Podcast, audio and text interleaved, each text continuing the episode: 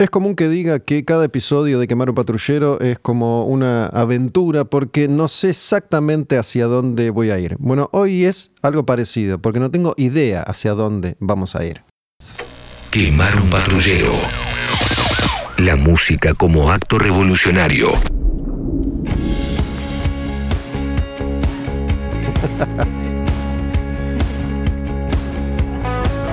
Yo no sé si te acordás la última vez que hablamos en una entrevista que te dije que quería ser tu amigo, ¿te acordás?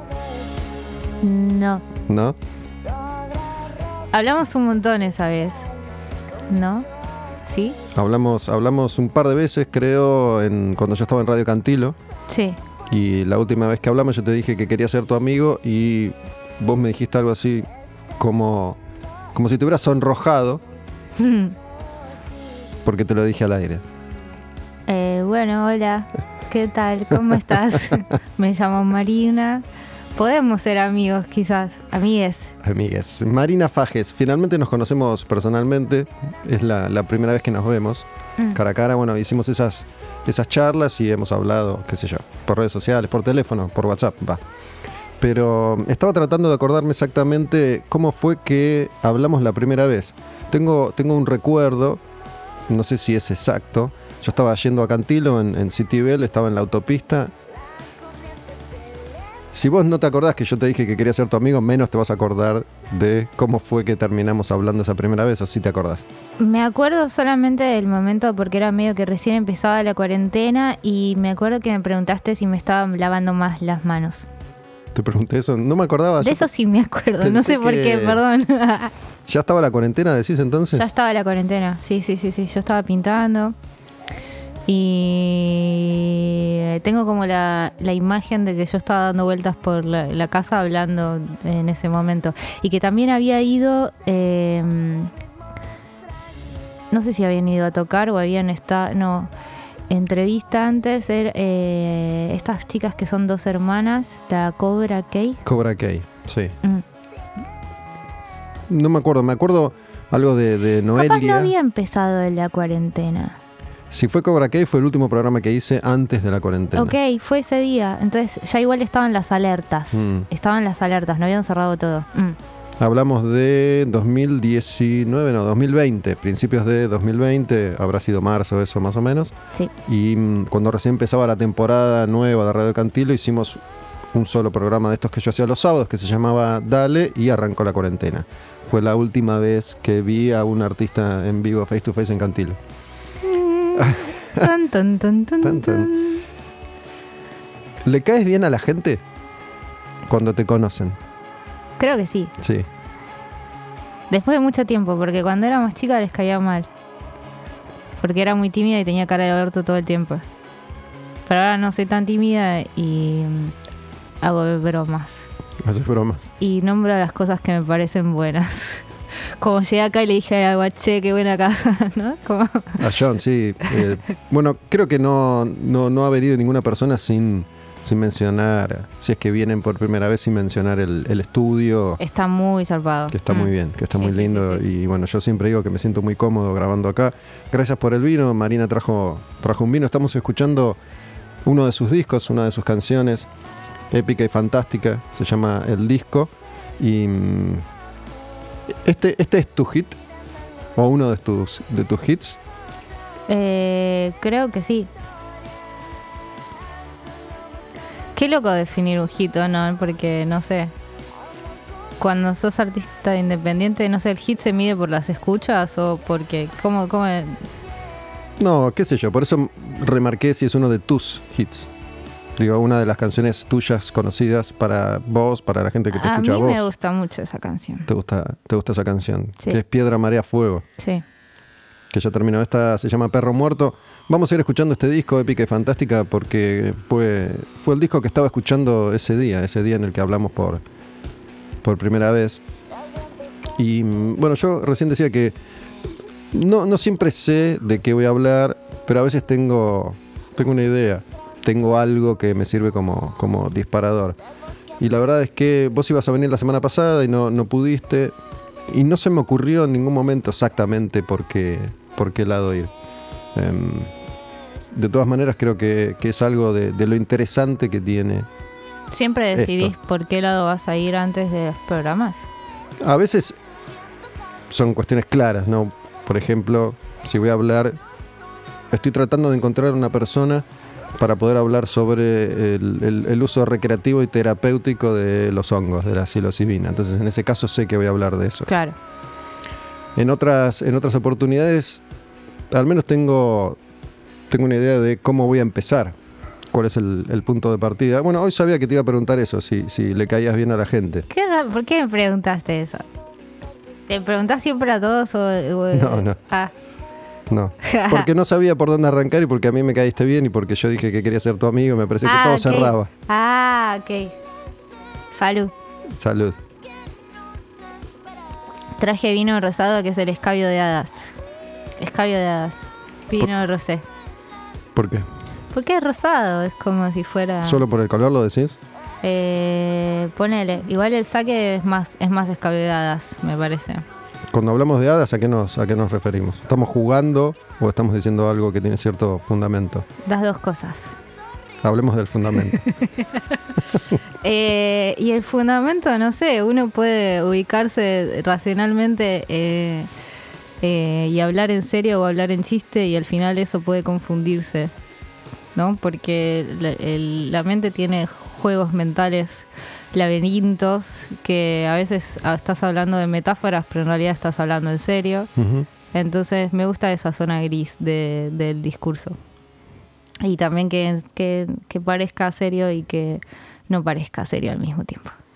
¿Tenés algún tipo de fascinación con, con los japoneses? ¿Tenés puesta una, una remera de Dragon Ball y, y estás estudiando, seguís estudiando japonés? Sí, sí, sí, sí. Eh, estoy hace, estudiando hace un año japonés.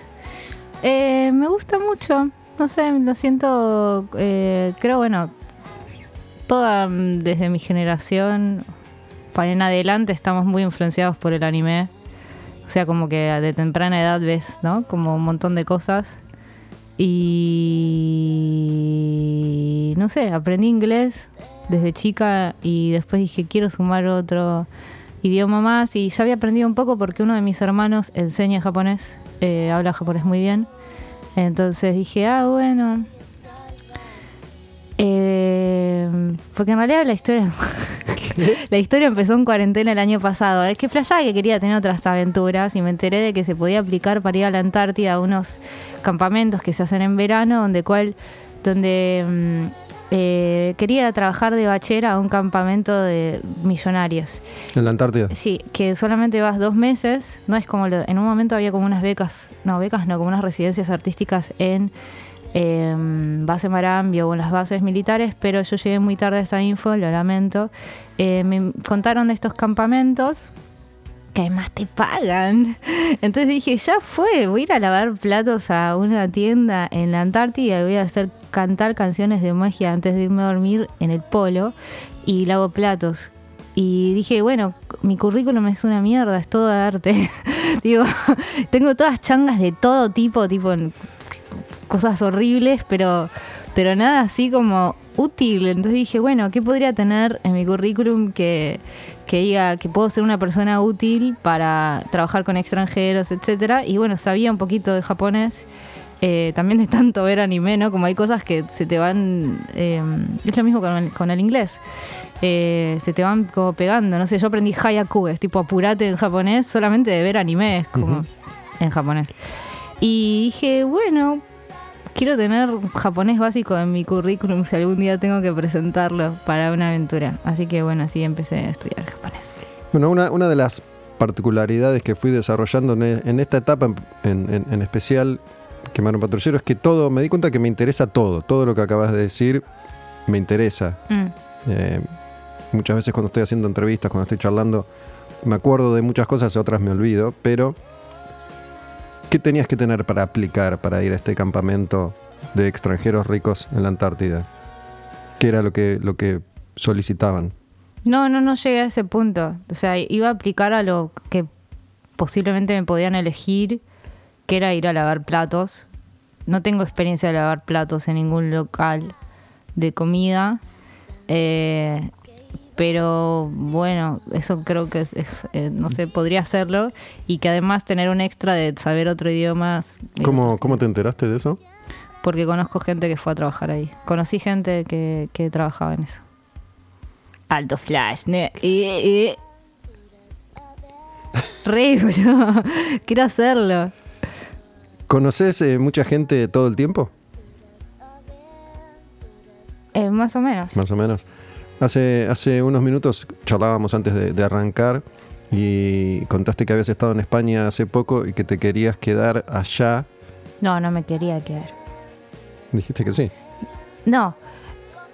Estaba preparada para la posibilidad de que no pudiera volver. Quería volver porque ten- tenía un montón de compromisos ya acá, pero estaba preparada para la posibilidad de que no pudiera volver. Y cuando pude volver en el día que tenía mi, mi- mi pasaje de vuelta, me decepcioné un toque porque dije, ah, capaz estaba bueno tener esa- eso de decir, bueno, estoy en, hasta las en bolas acá a ver qué invento para ga- ganar dinero. Hablamos de las eh, restricciones y limitaciones varias que, que existen hoy en día para viajar, ir y venir por, por el COVID. ¿no? Sí. Por eso existía esta posibilidad de que no pudieras regresar en la fecha estipulada, pero entiendo que te, te llamaba la atención esa posibilidad de tener que resolver en otro Sí, país. No, en realidad es como que antes de viajar te hacen firmar un papel donde te, te dicen, bueno, puede haber restricciones eh, y es posible que no puedas volver el día que querés volver y si no podés volver y tenés que gastar más dinero para quedarte allá o incluso, por ejemplo, cuando llegás te hacen hacer un PCR que lo tenés que pagar también eh, acá, en Ezeiza. O sea, bajás del avión y te hacen un PCR. Lo cual ¿Cuánto- me parece perfecto. o ¿Cuánto sea, te cobraron? Barato, estaba 2.500 pesos, 3.000 pesos, o sea, re barato. En lo que te cobran para ir sale 8 lucas. En algunos lugares, 6 en otros. Pero digo,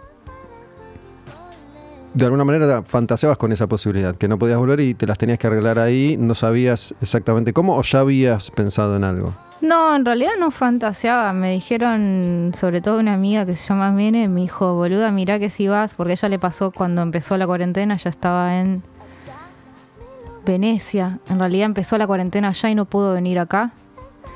Eh, y se tuvo que quedar un montón de tiempo y bueno, no, no la pasó bien. Entonces me fui alertada de que podía pasar eso. Pero no, no, quería volver porque tenía que, tengo que trabajar acá. ¿Te, ¿Te genera malestar la incertidumbre? Digo, si hubieras tenido que, que quedarte, No, es que me gustan esas aventuras impuestas. O sea, también era como que, bueno, si llega a pasar, estoy abierta a recibirlo y a ver qué, qué mierda hago. Y va a estar buenísimo también. Te pregunto porque la mayoría de las personas, no digo que todas, no, no, no tengo una estadística a mano como para poder fundamentarlo, pero entiendo que la mayoría de las personas ante la incertidumbre sufren. Es uno de los grandes sufrimientos del ser humano, el miedo y la incertidumbre. Creo que hay distintos tipos de incertidumbre, ¿no? Una cosa es que realmente no tengas dónde vivir, la incertidumbre de, de no sabes dónde caerte muerto, eso es una cosa, o de cómo vas a, a comer. Después en otro level está la del alquiler eh, y no querer pedir dinero para pagarlo.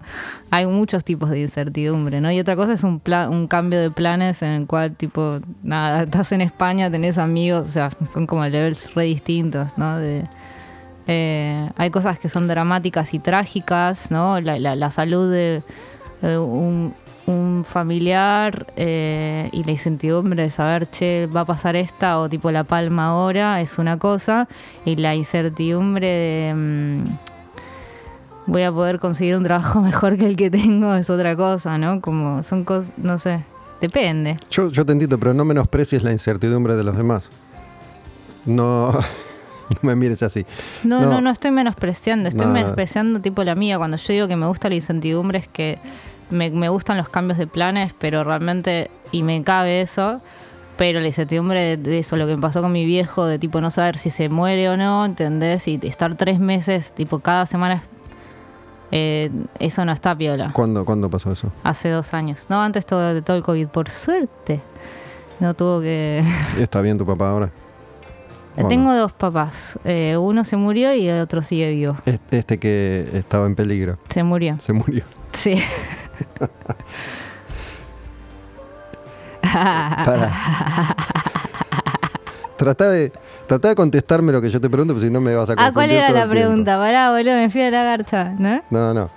Lo que yo te digo con respecto a la, a la incertidumbre es. eh, comprendo lo que vos decís, pero a cada uno le toca su nivel de, de incertidumbre más allá de la realidad que tiene que, que habitar. Hay gente millonaria que por ahí siente incertidumbre porque no va a poder comprar un BMW 0 kilómetros nuevo el año que viene y lo sufre igual, más allá de que juzguemos no el sufrimiento de esa persona. Eh, Ok. digo, Ah, pero yo no estaba menospreciando eso. No, en realidad bien, eso te lo estaba- dije como una le broma. estaba quitando como coolness a, mí- Dramatismo. a mí lo que a mí lo que a mí me había pasado en España, que tipo era como nada, sí, sí, cool. No, pero, Pero- digo, si, si mencionás dos, dos de las cosas que mencionaste, Antártida y, y España, digo, me da la sensación de eso, que, que, que resulta atractiva esa posibilidad, ¿no? O, Ah, o un re. desafío. Sí, ahora hace bastante tiempo que estoy eh, muy acá, pero mm, en otras épocas viajé mucho y me gestioné muchas movidas. eh, en Europa viajé un montón, fui a Japón también dos veces, eh, por Latinoamérica también viajé un montón. Creo que un toque me saturé de eso, bueno, porque también eran, bueno, sí, no era como ir una o sea, eran giras bastante eh, de guerrilla, ¿no? ¿Ibas a Como- tocar? Claro, y me bancaba el, el viaje con, con eso.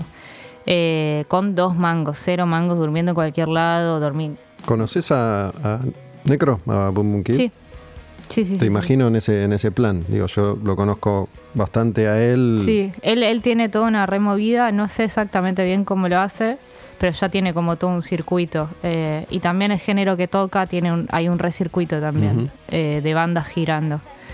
Eh, Pero sí, me refiero a que, si bien es, es cierto, él gira hace años y, y tiene todo, todo el curro bien, bien armado, El curro. este, Arre. no es que no es que va a hoteles cinco estrellas todo el tiempo. Capaz que alguna No, vez no, cae en uno. generalmente eh, la- dormís en la casa de la persona que organiza el show, es así, está re piola. Que acá también, o sea, que a veces, muchas veces cuando vas, eh, a veces te pagan un hotel, Eh, pero otras veces dormís tipo atrás del escenario. Por eso. ¿Y, esos, esos tours que hiciste fueron autogestionados? Sí, sí, eh, en realidad los de Europa. Eh, y casi siempre acá en Sudamérica sí, en Japón no. Ahí no, ahí me armaron la movida. Por suerte, porque no, no podría haberlo armado. No sé qué me vas a decir a esto que yo te voy a comentar, pero Mm. a mí me interesa hablar estas cosas. A eso me refería un poco con, con la incertidumbre, porque hay un montón de gente, me cruzo con gente todo el tiempo que cree que nada se puede hacer, que todo está perdido, que todo es difícil, que todo es imposible, que ser artista eh, en Argentina, si bien seguramente mencionaste la palabra independiente ya una vez en esta conversación, pero creo que es algo que mencionas habitualmente. Eh, Eh, sí, yo soy entiende ar- eso. artista independiente y hice muchas cosas de manera independiente. En mi historia personal, eh, eh, mi familia siempre me dijo que era imposible ser artista desde muy chica. Yo desde muy chica dibujo y llamaba la atención por eso. Eh, ¿Qué tan chica? tres años. Ya, o sea, sí, como ya dibujaba muy bien. No sé cómo, no sé por qué. Lo que llamaba la atención es que dibujabas bien. Sí. Eh, entonces era como el- lo que se decía en mi familia o lo que decían mis viejos era, bueno, qué lindo, qué bueno lo que haces, pero mm, te vas a cagar de hambre, te- tenés que estudiar otra cosa, tenés que tratar de pensar en otra cosa. Entonces como esa fue la bajada que tuve siempre, lo cual para mí fue puro combustible porque era, ¿por qué? ¿Y en qué En momento se dio esa conversación? A los tres empezaste a dibujar, ponele, pero eso te lo tienen que haber dicho cuando eras ya más grande y vos por ahí eso te tenías... lo dicen desde muy pequeño los padres. También había realidades, no sé, mi mamá me quería llevar a, a- a tomar clases de dibujo y eran re caras, entonces, eh, como había muchas cosas, ¿no? Que eran muchas trabas para eso. En mi familia no hay nadie que sea artista, era como algo que, que era imposible y desconocido. Y también ellos pensaban que siempre en los trabajos, que bueno, es muy real también, ¿no? Como a veces siempre entras por alguien conocido que te recomienda. Entonces pensaban, bueno, que ellos no conocían a nadie y que no me iban a poder ayudar si yo elegía seguir un camino tan difícil para ellos y eh, desconocido. ¿Tus, ¿Tus dos padres coincidían en esos puntos de vista? Más que nada, Tus tres padres, pues tenés dos papás, son dijiste. cuatro, son cuatro en total, pero de chica tuve más relación con mi mamá acá y con mi y con Anto, que es el que se murió.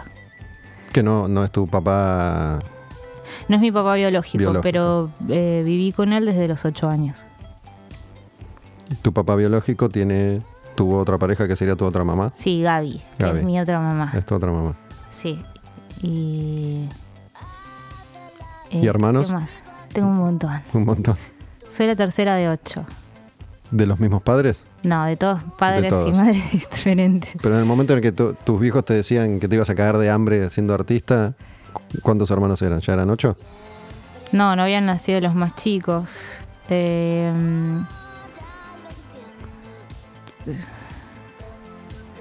no sé, porque aparte son como discursos familiares, ¿no? Eso, eso, eh, Lugares comunes, decís. Claro, es como para- es, es como esas cosas que también se dicen al pasar y a veces eh, igual te, te- te quedan, ¿no? Como no sé, hay un montón de Te cosas están, que te están pasan haciendo así un daño sin, sin saber. O como decir, bueno, tal es como el tío. Esas cosas que se van diciendo suavecitas, pero son como pensar, o el dinero cuesta, ¿no? Como son como a veces como cosas que se dicen. Bueno, Eh. según, según he investigado, alguna cosa que te pueden decir, por más que te la mencionen una sola vez, puede dejarte una huella inconsciente, Totalmente. imborrable, a, a no ser que la hagas consciente. Y hay también discursos y cosas que no se dicen, que están pregnantes en el aire también, y aunque no se digan, te influyen también. Hay un tipo que se llama, seguro lo conoces, Jodorowsky, que habla mucho también eso, ¿no? De cuando te llamas con el nombre de alguien, de la familia, y quizás acarras problemas parecidos, pero sin saber nada de esa persona. Bueno, hace poco grabé un episodio sobre em, el amor y Mm. sobre constelaciones. Estoy haciendo constelaciones y en, en gran medida las constelaciones plantean eso, que uno trae una cuestión genealógica. Digo, por ahí podés, según esta, estas teorías, cargar con algo Sí. ancestral. Creo totalmente que puede llegar a pasar eso a pleno. Volviendo a lo independiente, eh, desde muy chica supe que tenía que armarme la movida sola, entonces eh, siempre me leía historias de aventuras, entonces eh, fueron dos cosas que, que confluyeron, ¿entendés? Yo leía historias de, de personas que tenían coraje y valor y decían, voy a hacer esto y lo lograban. Entonces ¿Te acordás cuáles? no sé, millones, leía mucho de chica. Eh, no sé, leí a los... También empecé a leer desde, desde muy pequeña. Eh, a los seis ya leía Peter Pan y Peter Pan me parecía un boludo. No sé por qué, eso es lo que el otro día me acordé. Como, ¿por qué a los seis años leía y por qué me parecía un boludo? Tendría que leer de vuelta el libro eh, para ver... eh, no sé, leí todas esas colecciones. eh, mi vieja compraba usados de eh, Robin Hood, Robin Hood. amarillos. Leí un montón de esos. Después sí, bueno, arranqué con Tolkien y, y, y mucha fantasía heroica. Eh, por eso mi disco se llama Épica y Fantástica. Hola. Eh, eh, y me reflashaba, boludo, no sé. Y también el anime y las películas, ¿no? Como que todo lo que eran historias eh, me encantaban y siempre tenía re ganas de vivir en un mundo así. Me preguntaba un montón por qué la vida es tan aburrida, la vida real es tan aburrida. ¿No? Como eh, me pensaba en eso también, ¿no? Levantarse, ir a trabajar, volver, comer, dormir. ¿Seguís pensando lo mismo o no? Ahora no, eh, por, no, ¿Pudiste crear una vida más o menos que, que No, o del todo que respeto, vos querías? respeto las elecciones de cada persona. Antes la vida de mis padres me parecía re aburrida y como decía, Gil trabajador, ¿no? Como tipo, no sé. Hermética. Sobre todo en las épocas medio narco que tuve, era como... ah. Eh, pero siempre igual estuve a favor como del, del trabajador. O sea, eran como cosas, viste, que en la adolescencia te agarran con muchas cosas al mismo, y al mismo tiempo me gustaba Hanson. O sea, y los Backstreet Boys. Nada tenía sentido. Eh, y las Spice Girls. ¿Tu, tu primera manifestación artística fue dibujar? Sí, para igual estaba llegando a un lugar que me acabo de olvidar, pero voy a volver. ¿Vas a volver? Eh, no, bueno, que, que, que de mucho más grande, eh, eh, reentiendo que tengas ganas de tener otra vida y, y también eh, a veces envidio como tener una vida más simple, ¿no? Como elegir ser independiente y freelance forever. Eh, y nunca sé cuándo me va a caer tipo las cosas. Em, y a veces como tener ahí un plan un poco más tranqui y, disfrutar de otras cosas está súper bueno. ¿Cómo, ¿Cómo sería una vida no tan inquietante? No, trabajo en relación de dependencia, como una búsqueda así de decir, bueno, desarrollar... Que es casi una especie en, extinción igual. Y en realidad como viene el, modelo económico, sí, porque sí, las empresas buscan ya no hacerse tanto cargo de la gente y y lo están logrando legalmente, ¿no? Les, está saliendo muy bien. Sí, lo están logrando con todas, legalmente. O sea, contratos muy, muy, no se tienen que hacer cargo, precarización, etcétera, etcétera. Entonces, tu primera manifestación artística fue dibujar la música cuando, cuando llega. La música siempre me gustó muchísimo, muchísimo, muchísimo. Yo creo que antes de música soy oyente Em, y en, esta misma situación fantasiosa escuchaba música y me imaginaba cosas. La música siempre me llevó a otros lugares. Em, y el clic en el cual tipo yo me di cuenta que podía hacer música no sé cuándo fue, porque como que no, no, no lo encuentro. No sé cuándo fue. Eh, pero siempre cantaba y hacía cosas. Eh, Pero bueno, mi mamá tocaba mucho folclore, escuchaba folclore y toca la guitarra. Entonces había una guitarra en casa. Eh, y yo siempre trataba de tocarla, eh, pero es re difícil cuando sos niña, tipo, tocar la guitarra. No te llegan los deditos. No, y duele como la cosa. Em, pero después tenía como un tecladito Yamaha y, y bueno, ¿no? Y después de mucho más grande tomé como algunas clases y todo y em, cantaba en el coro de la iglesia. ¿Metiste iglesia? Es, eh, fui a un colegio católico bastante cerca de aquí, eh, que se llamaba Santa Rita. Era un colegio de monjas que después se juntó con otro colegio que era el San José y ahora se llama el San Francisco Javier. Eh, mi mamá estaba emperrada en que vayamos a un colegio católico. ¿Por? ¿Sabes? Toda la familia es, es muy católica y bueno, ella había ido también y qué sé yo. Em, y en este colegio las monjas ayudaban mucho a muchas familias. De hecho, mucha de la gente que iba al colegio estaba becada. Yo estoy becada toda la primaria. Y... Bueno, no sé, yo me, comí todo el verso lo de la religión, tipo entré así. ¿Sí? ¿La pasaste bien o, te hicieron daño? No, cuando empecé a leer fue un garrón. Tipo, o sea, hasta los 12, 13 fui súper católica y después empecé como a leer de historia y cosas así y me pareció todo muy malísimo, muy malísimo. Y,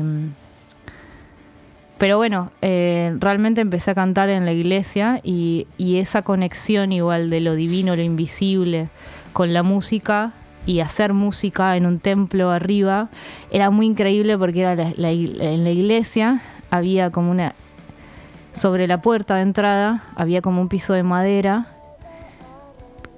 bastante peligroso. Después tipo lo cerraron porque era un peligro. Y nos ponían arriba mirando, o sea, desde arriba de todo, mirando al altar. Era increíble, ¿entendés? Era y cantábamos y toda la voz se proyectaba en ese espacio gigante. Entonces era... A mí me destruía el cerebro, Era como... Eh, muy hermoso. Y cantar con mucha gente al mismo tiempo es algo. Tengo un problema, bancame. Se, me están, se me están cayendo los mocos. Dejamos unos segundos de, tu música. Dale, dale. Me suenan, me suenan los mocos y ya seguimos. Dale, me encanta. No llores, boludo, no llores, por esto te emocionó tanto.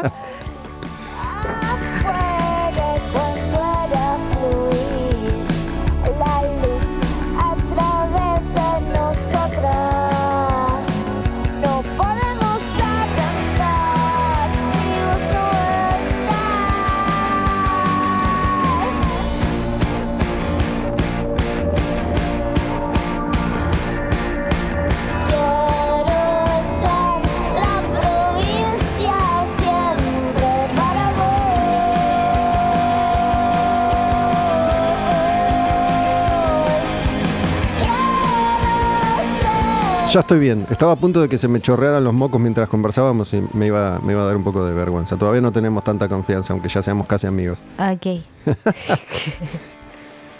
Estabas en la iglesia entonces, ¿y qué, qué fue lo que compraste de- de- del discurso? Digo, siendo una persona bastante épica y fantástica, me imagino que todo el relato por ahí te resultó justamente así.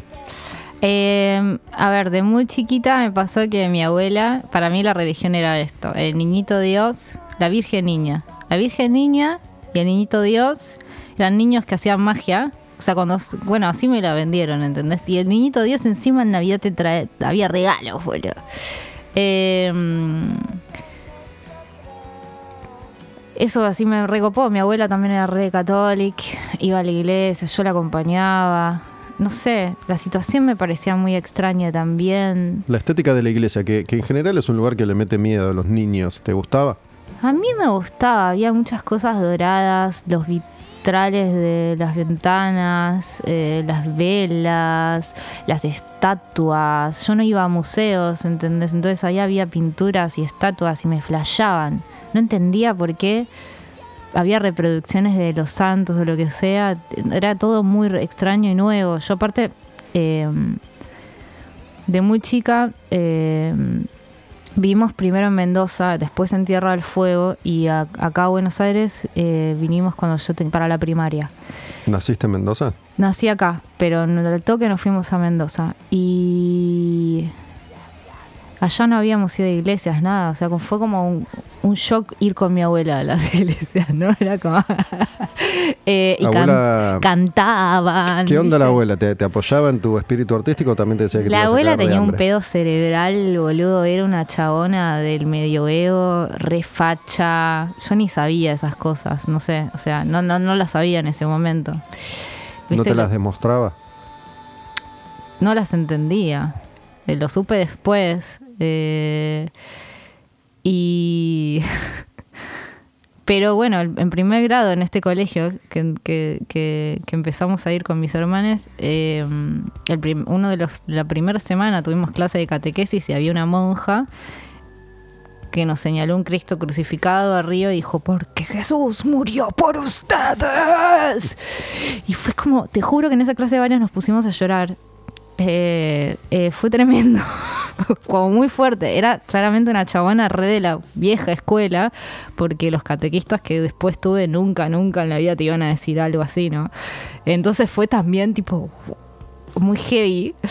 Eh, pero qué sé yo, también era eso, para mí era una historia más, pero que de repente tenía un, anclaje real, ¿no? Como decir, eh, Cristo vive y es invisible y hay magia y si le pedís algo te lo van a dar. Como que había, había magia también en eso. eh, y me, me atraía todo el asunto, pero también siempre me sentía atraída como por, no sé, por la magia, por las cosas ocultas, o sea, y siempre deseé que sean reales. Eh, después empecé a leer bastante y ya toda la historia de la Inquisición y las cosas que se hicieron en nombre de la religión, ya todo parece- ¿Cómo, ¿Cómo llegas a la Inquisición? Empecé a leer libros de historia, no sé, había muchos libros. ¿En tu casa? Sí. Eh, mi vieja en un momento, o sea, cuando empezaron a tener más guita, flashó, viste, no sé, y estaba... es- Esas enciclopedias que se compraban por Mm, eh, en cuotas.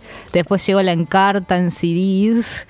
Eh. Yo soy de, de una generación en la que había vendedores ambulantes que tocaban el timbre en tu casa zarpado. y te, Ella te- los compraba en el trabajo. te ofrecían una comprar una enciclopedia en cuotas. Se las vendía en el trabajo a ella. Primero eran como capaz tres tomitos, después más cosas. Para antes que me olvide, te hago una pregunta. ¿Tenés, ¿Tenés algún tipo de información sobre las, las apariciones y lo, y lo oculto y los Eh, espíritus y los demonios? Tuve una época que me parece que por suerte ya terminó, eh, en la cual eh, dormida veía mucho, escuchaba muchas cosas y veía muy poco, pero escuchaba más cosas. Eh, Dormida. Sí, de grande, ¿eh? no de chica. A eso iba, porque el otro día estaba escuchando algo y justo mencionaban esto de que lo que uno ve, que lo que uno siente, o lo que cualquiera ve, siente o presiente, está.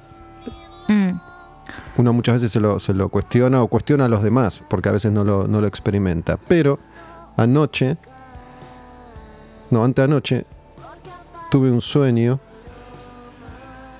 y me di cuenta que mm, había algunas coincidencias con otros sueños anteriores. Mm, Estos sueños suceden en, en mi casa actual, en, en el cuarto donde duermo. sí. Habitualmente sueño con otros lugares. Por ahí otras casas en las que viví, nunca, nunca, salvo en estas dos o tres oportunidades demoníacas, soñé que estaba en este, en este lugar, en mi Mm. cuarto. Y el otro día soñé que había una presencia. Mm, ¿no? mm, Y ya había tenido un sueño parecido. Yo quiero combatir. Me quiero mover y quiero pelear y no me puedo mover. Y no puedes moverte. Y empiezo a dudar si estoy realmente durmiendo semidespierto, si estoy soñando que estoy durmiendo semidespierto, pero me pasa eso de no poder moverme y de sentir que algo hay. En otros sueños algo me ha tocado, algo me ha agarrado. Mm, mm, mm. He, he sentido que por ahí saco un brazo del sueño, ¿no? Como que muevo un brazo en la realidad, digamos, Sí. mientras sigo soñando. Pero anoche sentí, hace un par de noches sentí que algo había, que algo se apoyaba, como que la cama se hundía, aunque yo no lo veía. Sí. Y me desperté, ya no me angustian esas cosas, sino más bien no me te dan intrigan. miedo. Ah, ok, ok, ok. Pero me, me desperté con esa sensación de, de inmovilidad, ¿no? Un- unos Sí. breves instantes me, me persistía esa sensación. Sí. Entonces, te pregunto si tenés algún tipo de información con respecto a estas cuestiones. Eso me repasó un montón de veces en, la casa donde yo, bueno, donde vivía hace un tiempo y que está lleno de cosas. Eh, a, a la gente a eso le dice parálisis no sé qué, de algo. Depende, yo me recagaba toda, boludo. La verdad es que me daba mucho miedo. Me daba mucho miedo. San Telmo también es un barrio que está lleno de cosas. Está como hiper cargado, no sé. Y, eh, que es donde vos vivís. Sí, yo igual terminé levantándome a los gritos y terminé, o sea, despertándome de un sueño parada en la mitad del pasillo gritando, andate de acá. A los gritos. Estuvo mejor tu sueño. Y para, en la cuarentena del año pasado, en un momento, eh, veía como... Era como una nenita, pero... Eh, y también me levanté gritando como un animal. No dije nada, fue como... ¡Ah! Pero con tipo, pero fuerte, como tipo fuerte, fuerte. Y al otro día estaba fónica por ese grito, boludo. Eh, yo me empecé a defender de esas cosas. ¿Cómo? Creer o reventar igual. Para mí todo es verdad y depende en qué piedra te pares. Eh, es terrible igual eso al mismo tiempo. Te empezaste a defender como con, con Con eso, con gritos. Ah, con no, gritos. no, no, no, es una actitud. Bueno, a mí me pasa eso en los Es una sueños. actitud, o sea, yo si- quiero, me quiero pelear. Yo me quiero, me quiero combatir y no me puedo mover bien. Bueno, seguilo pensando y lo vas a lograr. En, en otro sueño que, que he O sea, el tenido- tema es si lo percibís como una amenaza o no. O sea, porque a veces pasan cosas y sentís cosas, yo a veces me doy cuenta. Y que no es algo que molesta. Es como decir, bueno, estás ahí, piola. Yo Pero el problema es cuando lo, lo percibís Yo como lo una- percibo en el sueño como una amenaza, Listo, pero entonces tenés que levantarte gritando y concentrar ahí tu energía para echarlos. Es como def- Sí, defender. pero no, no, no siento te- temor o por ahí sí, pero igual quiero, quiero, quiero pelear. Aguante. Y mm, viste que en general es, es muy común tener esos sueños en los que no te puedes mover o, o- o que querés pegar y, y el golpe no tiene fuerza, no sé si te Tiene un nombre, le dicen como parálisis del sueño, sueño. o algo así, no sé bien O cómo querés es. correr y no, no podés correr y no, no Para hay es- velocidad. Sí, hay un montón de explicaciones científicas y hay lo que vos elijas creer. Funciona siempre así, ¿no? Sí, bueno, yo cada vez me inclino más hacia esa elección. Digo, hay tantas posibilidades que uno en algún momento tiene que elegir en qué va a terminar creyendo o no. Sí, como que es la experiencia también, es lo que te sirve o lo que no te sirve, ¿no? Como hay un montón de maneras de resolver los problemas y pero las soluciones varían de acuerdo a la persona, sobre todo con estas cosas, incluso con enfermedades, ¿no? Porque hay no- no- bueno, igual es un tema delicado, pero eh, para cada persona hay soluciones distintas. O sea, hay problemas que son los mismos, pero las personas no son las mismas. Entonces, para cada persona hay soluciones distintas. Bueno, con respecto a esto que decís, voy a, anclarme directamente en nuestra realidad actual y te voy a decir que a mí cómo se maneja el tema del COVID me resulta bastante chocante justamente por eso, ¿no? porque se plantea una única solución para todo el mundo, en general. ¿no? Por lo menos desde quienes tienen que plantear algún tipo de solución, al menos plantearla, más allá de lo que uno tome o decida, decida hacer. Es un tema delicado. Yo realmente no tengo una opinión muy formada porque tampoco sé tanto de política social, digamos. Me parece que cada país tiene características particulares eh, y mismas disposiciones en países. eh, en algunos países funcionan y en otros no. Eh, acá en general la gente no respeta las reglas.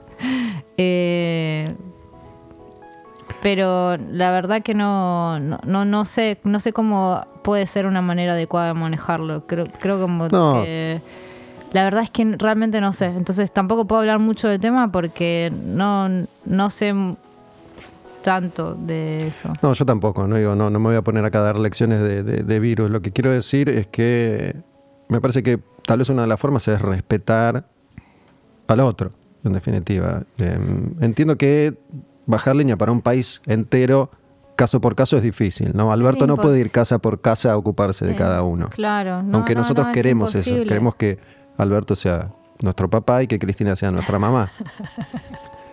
Queremos que nos ayuden. Pero bueno, me, Quiero ir a una fiesta.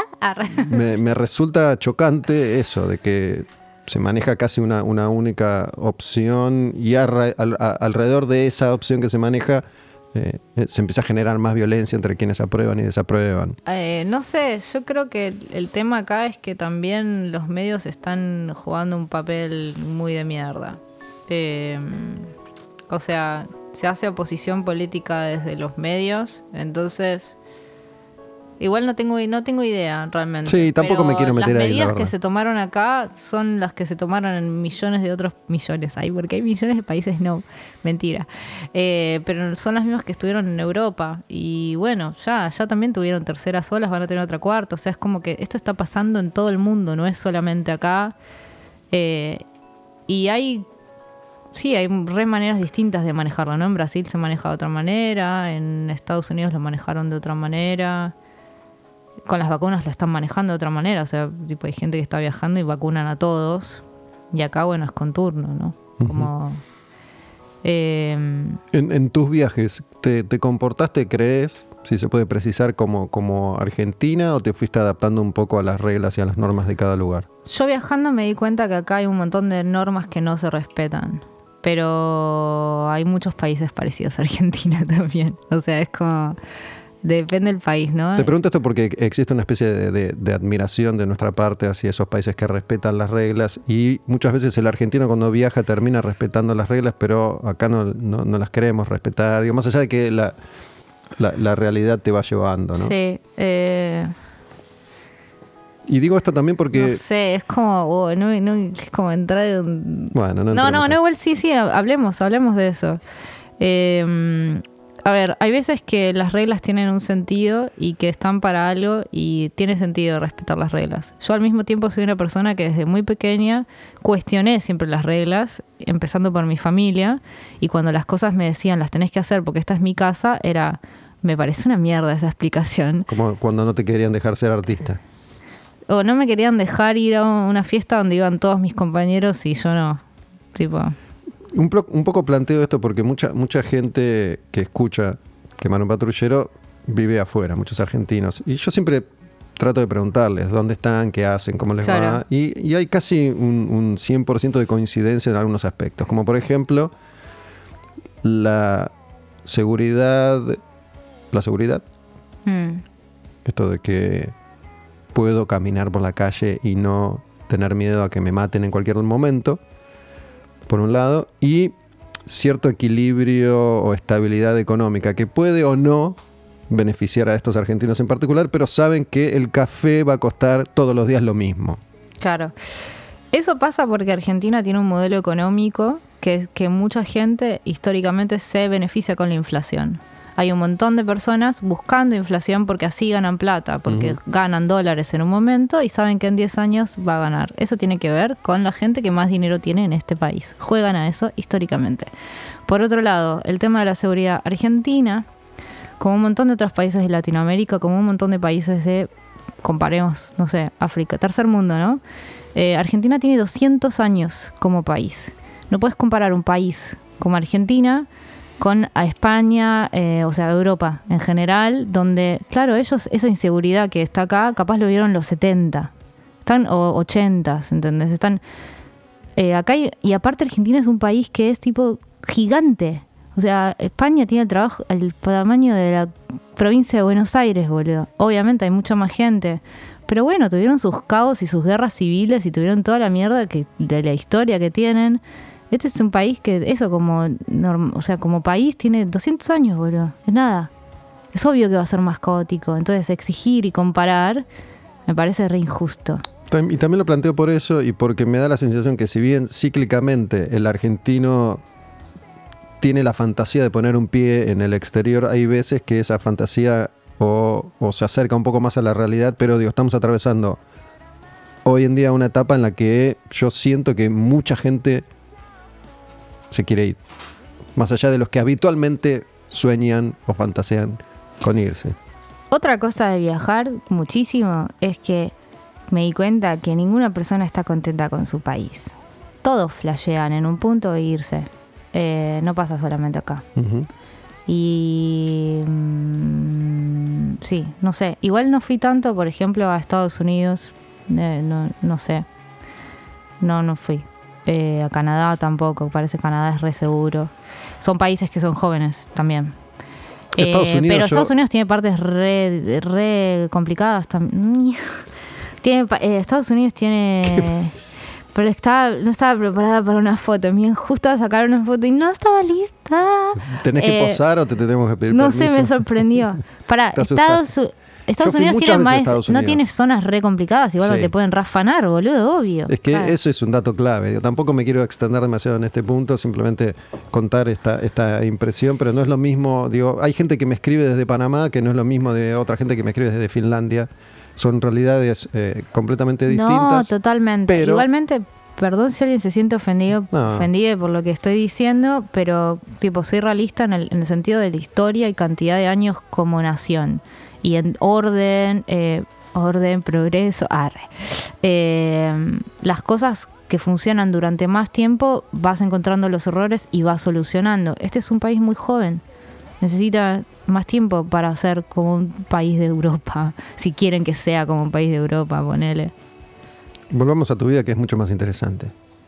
Eh, Llegamos a, esa etapa de, la adolescencia en la que viste otra realidad, ¿no? Leyendo sobre la, Inquisición y, toda esa fantasía ah, religiosa se, me cae. me volví anticatólica, total, totalmente. O sea, primero, bueno, leí historia de la iglesia, me pareció una mierda. Eh, después mis padres eran divorciados, no podían comulgar, me pareció otra mierda, que era como, che, son buenas personas, boludo, o sea, los dos son red católicos en un toque, ¿por qué no pueden entrar a la iglesia? ¿Entendés? Era como, o podían entrar pero no podían comulgar. Eh, y la tercera fue eh, la visión de, o sea, la posición de la iglesia frente a la homosexualidad. que me pareció como ridículo y seguido y totalmente atado a eso todos los abusos que hubo también ¿no? de la iglesia. Em, y ahí dije, che, esta es una mierda. ¿Cuántos, ¿Cuántos años tenés vos? Eh, ¿20 y pico? ¿30? ¿Qué? ¿38? Sí, no, porque me llamó la atención, depende, depende de tu edad, por eso, que, te hayas planteado lo, lo, de la homosexualidad siendo tan chica. Eso es, eso es re loco, sí, no surgió en mi familia, no surgió en mi colegio, eh, solamente sentí que era eso. Y a mí hay algunas cosas de, la, de las enseñanzas de Jesús que sí me requedaron, ¿no? Como el amor por el prójimo, eh, como un montón de enseñanzas que están repiolas. Si lees, hay cosas que están lindas, boludo, y son valores morales que están re buenos. Bueno, hay mucha gente que entiende que todo, todas las enseñanzas de, Jesús eh, han sido tergiversadas y manipuladas. Entonces, el amor al prójimo, y era como el amor es amor, ¿cómo pueden lastimar o ser peligrosas unas personas que solamente se están amando, ¿entendés? Entonces, de ahí partió mi lógica.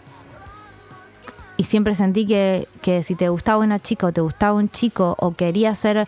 Todavía lo de la transexualidad no entraba en mi mente, eso no, todavía no. O sea, no... no fue Yo mucho te más tarde. preguntaba, te preguntaba la edad porque, digo, en, No, en ahí mi tenía caso- 13 años. Por 13 eso. años. Eras chica, Ah. pero es importante saber cuántos tenés ahora más Nací o en el menos. 83, voy a cumplir 38. ¿Sí? Sí, boludo, dijiste justo mi edad. Lo sabías igual. No. ¿Qué? No, pensé que eras más chica. Pensé que dijiste Fue- fue 38 una- fue una porque sabías. Como decir, te digo 38 porque tenés mucho menos. No sé del 83, guacho. Escúchame. Bueno, con más razón entonces, digo, porque tal vez mis hijas, Joven de alma para siempre. me y parece muy bien, eh, eh, vayan a estar mucho más familiarizadas con, las diversidades, ¿no? Pero cuando yo tenía 13, creo que no sabía que existía el lesbianismo, la, la homosexualidad femenina, y ser gay era una tragedia. No, digo, Yo leí un montón, en Roma había gays, ¿entendés? Era como la homosexualidad es algo gays. claro, entonces era como ya había leído muchas cosas de esas también. Igual los romanos eran malos, eran malos, mataron a Jesús. Igual todo, todo lo que lo que contás, no importa qué es, lo contás con intensidad. Por ahí no se te ven las caras que yo te estoy viendo, pero como que todo lo vivís con, con mucha intensidad. Obvio. Soy artista. ¿Sos artista? ¿Eso ibas a decir? ¿Eso dijiste? Sí, bueno, en mi familia ser artista era una mala palabra también, porque cuando llorabas o hacías algo así era, no te hagas el artista. Entonces, realmente le tuve prejuicio a la palabra artista por muchísimo tiempo. Eh, pero bueno, soy artista, sí, sí, lo, lo pongo en... Bueno, Marina, además de hacer música, pintás, dibujás, mm. Dirigís videos. Esto es lo que sé. Sí, o sea, en realidad como profesionalmente lo que hago es, eh, sí pinto, eh, ¿Sos muralista? hago murales, pinto telas. Digamos que esa es mi profesión. Debería ser más mi profesión eh, oficial, Porque te genera mayores ingresos que la música. totalmente.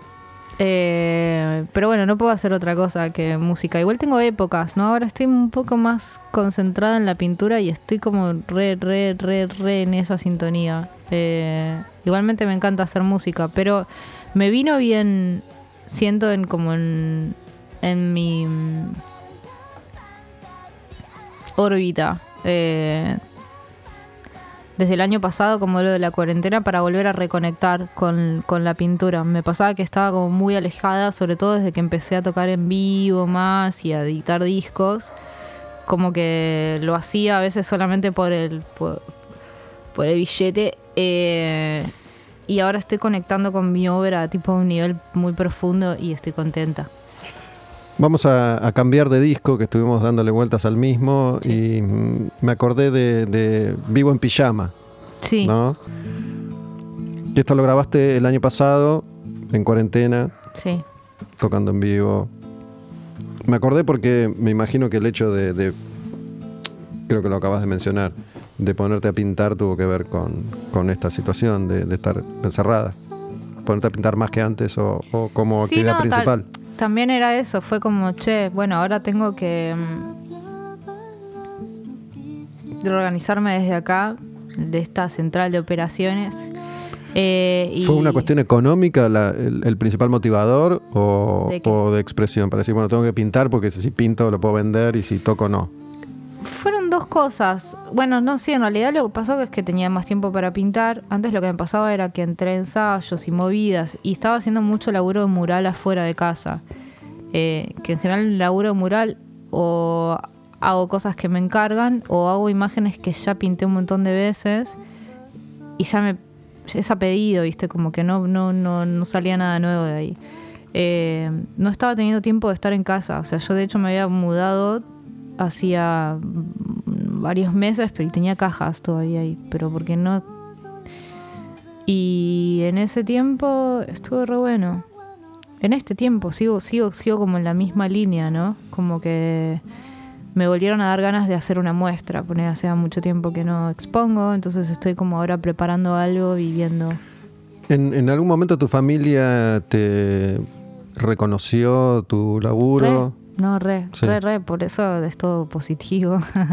¿Cuán- No, no. ¿Cuándo? No, no, desde ¿Cómo? muy chica, desde muy chica reconocieron, pero Tu mismo- talento. Sí, total. Pero sí. digo, Pero al mismo tiempo estaba esa bajada de esto tenés que hacer otra cosa porque tenés talento en esto, pero no va a servir. También me hizo al mismo, al mismo tiempo me hizo una pregunta gigante, ¿para qué sirve el arte? No. O sea, ¿para qué sirve En que ese yo momento. dibuje? Sí, desde muy chica me lo pregunto un montón. O sea, yo dibujo bien. Con la música no, todavía no lo hacía, yo soy mucho más de grande. Eh, ¿Para qué sirve esto? O sea, dibujo sí, puedo hacer cosas lindas, pero ¿de qué sirven? ¿Para qué sirven? ¿Para qué les sirve a las personas? Y. mm, Pero bueno, no, no tenía ejemplos cerca de personas que se dediquen a eso y que me expliquen tampoco. Bueno, nada, no sé. En general también lo que sucede con el arte es que en realidad eh, es bastante egoísta en un punto, ¿no? Primero sirve para una. Primero siempre es para mí.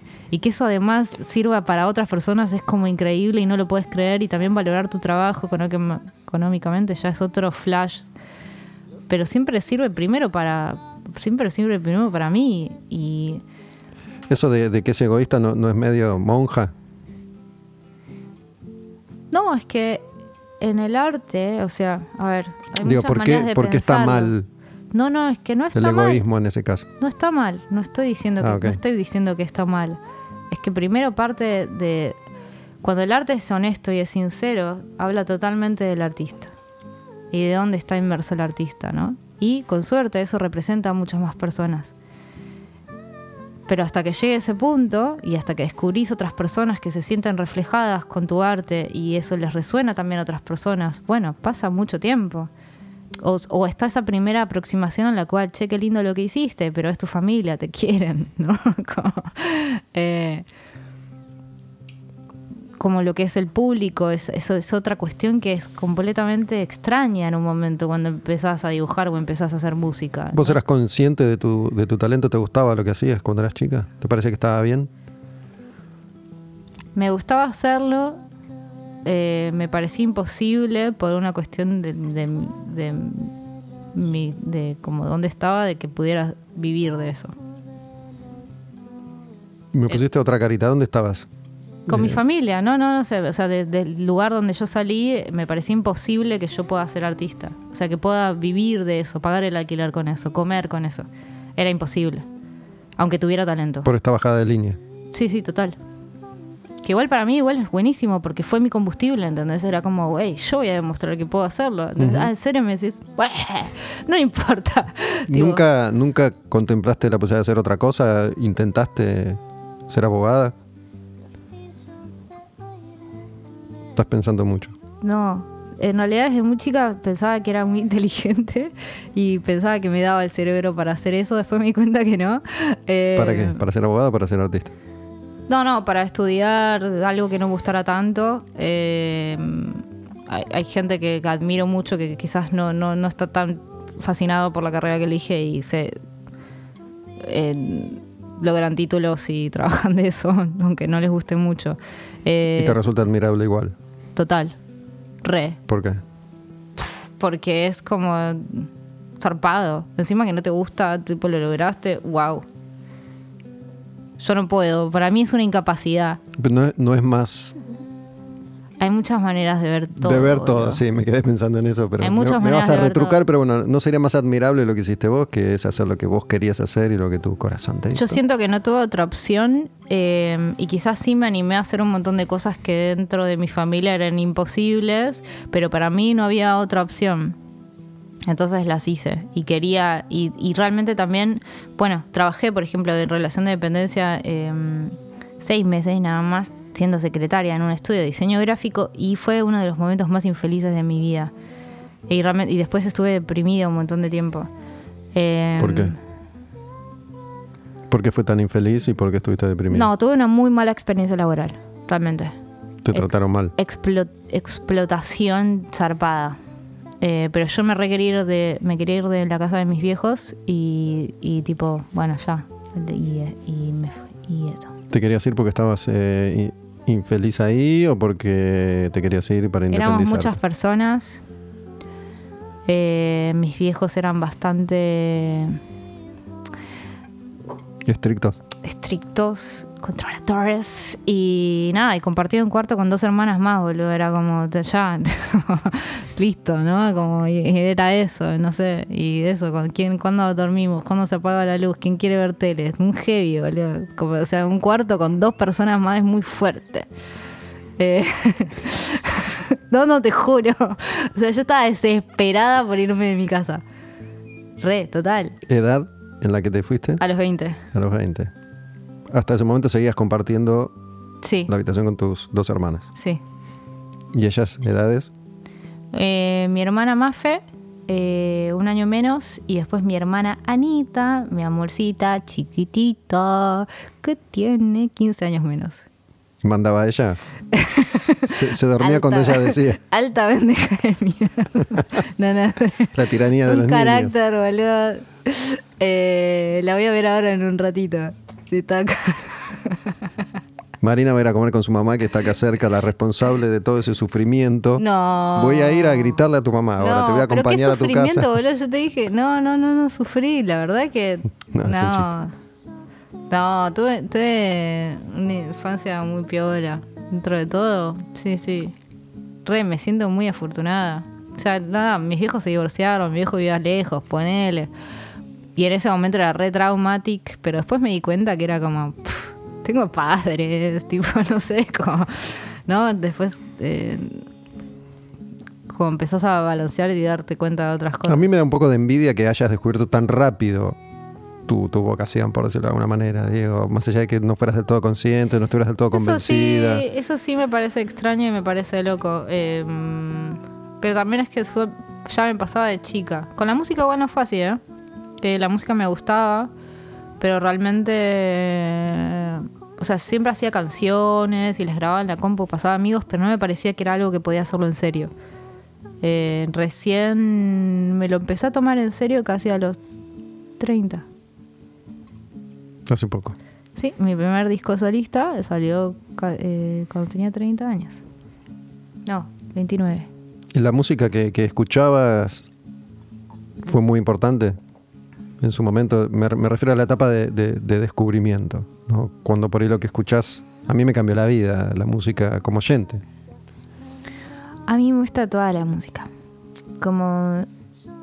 Creo que no. Tengo un solo límite que es el tecno duro, muy estable, que no me gusta.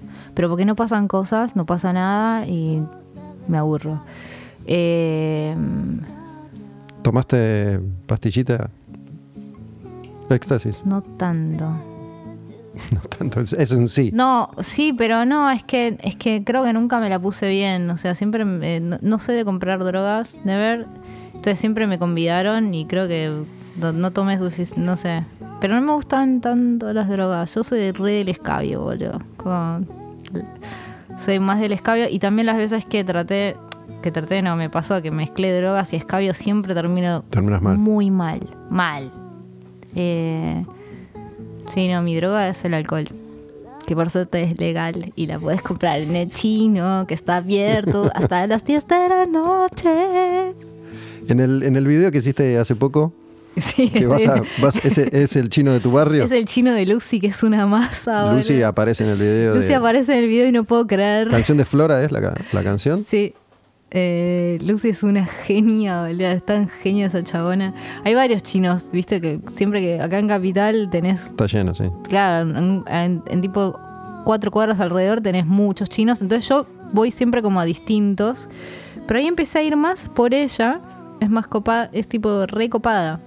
Hay otra igual que está a la vuelta que es Carmen, que es muy copada, que no, no es, ella no es china, pero atiende la, la caja de buena onda. Pero ahí está todo un poco más caro, porque está más sobre defensa que las ferias los domingos, entonces tienen como mucho más más, más internacional. va más gente, entonces tienen los precios más caros. Eh, y en este tienen el vino más barato. O sea, te digo, 100 pesos más barato a veces. O sea, re zarpado. Sí, igual creo que hubo, sucedió algo con, con la economía de, de, de todos, no, pero de los chinos en particular, que en cuarentena hoy es muy caro.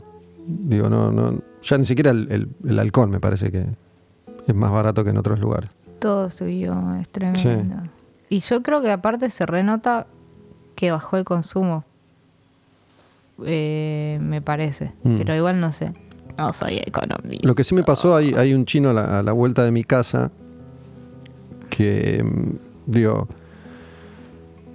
no sé si son chinos o no son chinos exactamente. Todos llamamos chino al chino, al, al súper, al almacén o Creo que los sea. super son todos chinos. ¿Son todos chinos? Sí, en una época había coreanos, pero ya no. No, no. Pero bueno, pasan una música Hermosa. muy copada que me doy cuenta que estoy mirando los fideos y me pongo a bailar, ¿viste?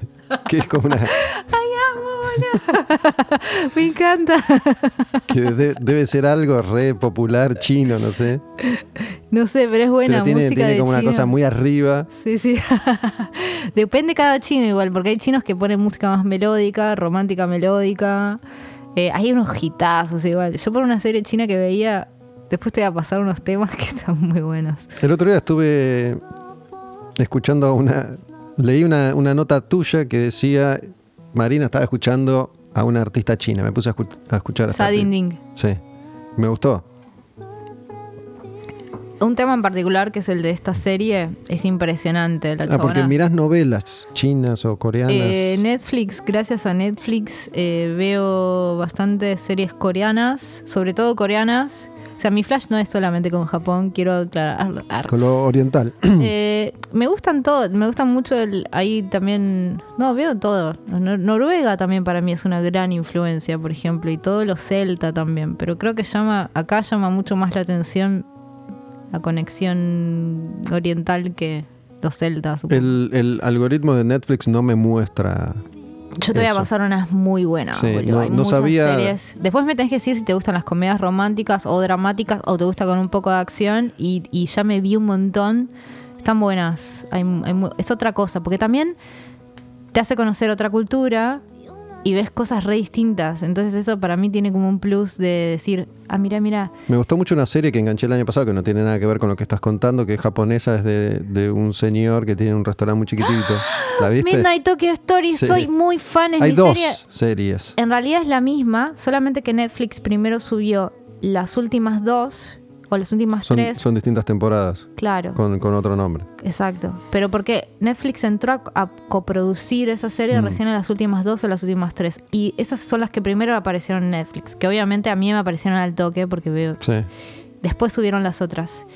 Eh, es increíble. Es mi serie japonesa favorita. Es esa. divina, que es un señor que tiene un restaurante muy chiquitito que cuando todo cierra, él abre. No abre tipo de 12 a 7 de la mañana, entonces Y es tiene una serie de personajes recurrentes que van rotando Mm. a lo largo de las temporadas y, y tienen unas vidas fantásticas. Y, y él es una especie de, de, un nexo, Sí.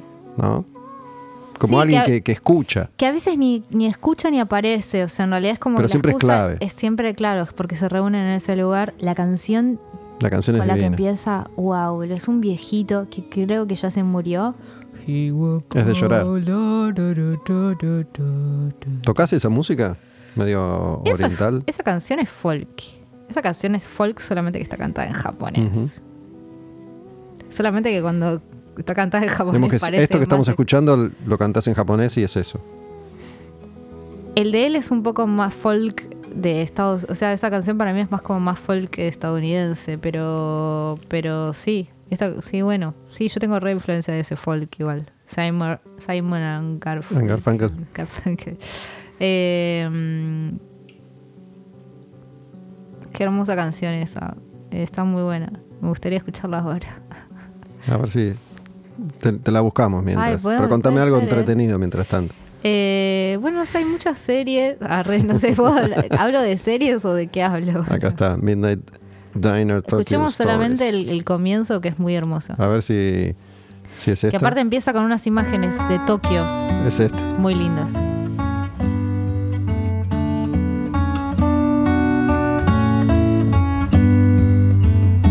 ¿Te, te pone melancólica o alegre esta canción? A mí me, me genera melancolía. Escuchemos un cachito, por fin. Bueno, dale.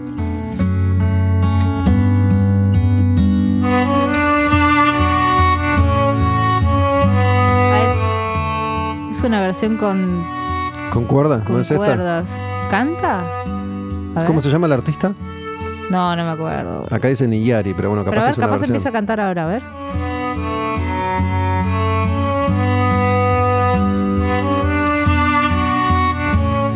parece que es una versión instrumental. Encima los, los caracteres son japoneses. Pone Midnight Tokyo Stories Opening.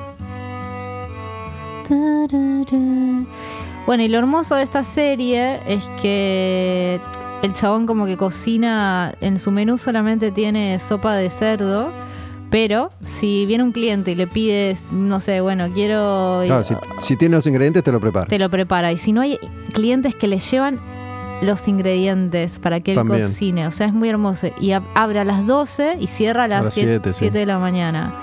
Y hay muchas historias medio turbias, ¿no? Porque hay muchas historias de, yaku, de yakuza, de prostitutas, bailarinas. eh, Sí, mucho drama familiar. Trans, drama- sí. Pero siempre medio del mundo oscuro, no de la gente.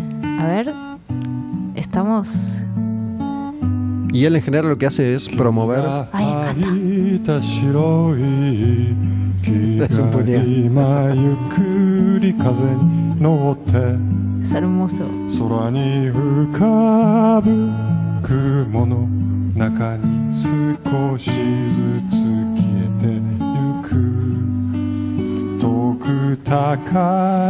Bueno, después sí. No entiendo por qué no grabaste ya tu versión.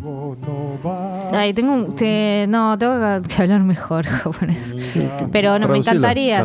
Tengo varias canciones en japonés que me gustan mucho. Y en algún momento quiero hacer algo así, pero necesito aprenderlo un poco mejor. Eh, lo hermoso del japonés es que para nosotros la pronunciación es súper fácil. ¿Sí? Porque las vocales suenan como A, E, I, O, U.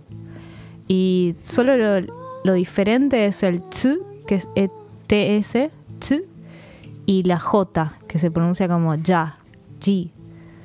Después todo lo demás suena como el A español. ver si, si tenés eh, alguna explicación. Hace, hace un tiempito atrás grabé un episodio sobre anime con Akira Kaneto, que es eh, un argentino, pero descendiente directo de japoneses, de la comunidad Nikkei argentina, que sabe Sí. mucho de anime. Y. mm, Este vino pega fuerte. Yo igual tengo cero Yo ya estoy cultural. medio puesta, Sí, boludo. Porque ya me olvidé lo que iba a decir. Ay, amo, me encanta, parece yo. Pará, Para, me acordé. sí. Se pusiste todo colorado. No, me acordé, porque en un momento le pregunto, me puse a ver anime de nuevo, ¿no? Ajá. Eh, y me pone un poco nervioso algunas, algunos clichés de, de ciertos animes. Eh, o, o lugares recurrentes que forman parte de, de- de la estética, Sí. ¿no? A ver, No sé, ¿viste Attack on Titan, por ejemplo? me encanta.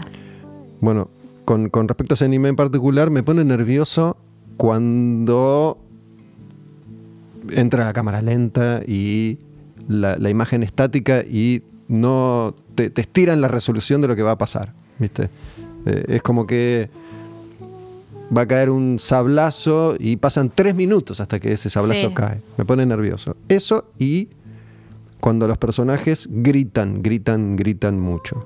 ¿no? Otro que estoy viendo es Demon Slayer, ¿viste? Demon Slayer. Amo Demon Slayer. Bueno, Demon Slayer básicamente son matademonios Sí. ah, y es, es un, un pequeño grupo que se dedica a cazar demonios. Hace un rato que hablábamos de sueños y demonios, sí.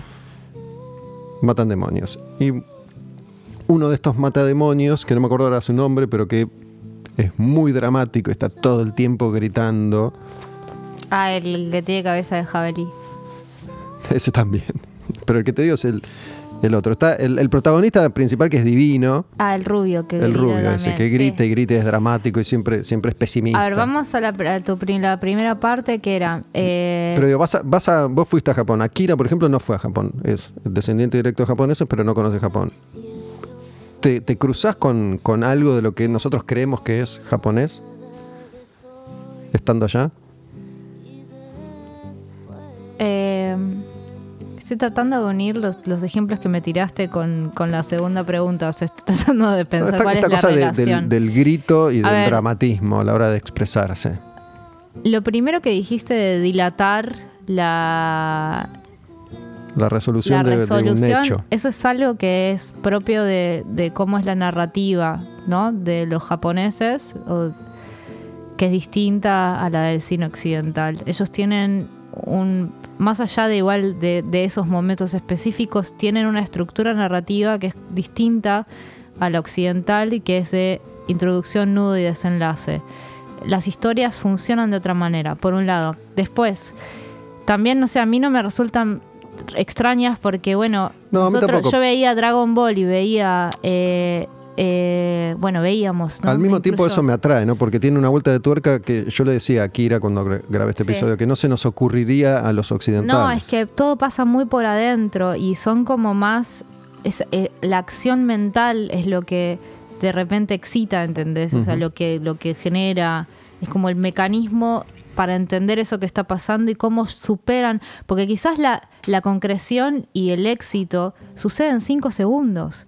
Pero esos cinco segundos en el cual de repente el héroe logró matar de un sablazo al monstruo, en realidad es la concreción de quizás 10 años de entrenamiento. Entonces, es distinto cuando solamente mostrás a un héroe muy occidental, ¿entendés? Sí, yo pues soy muy ansioso. cortándole, logrando cortarle la- la- el cuello, a cuando mostrás al héroe todos los años de entrenamiento que tienen y cómo le costó llegar a agarrar esa espada que en realidad estaba traumado porque su padre, le- no sé, ¿entendés? Como, bueno, condimentación extra.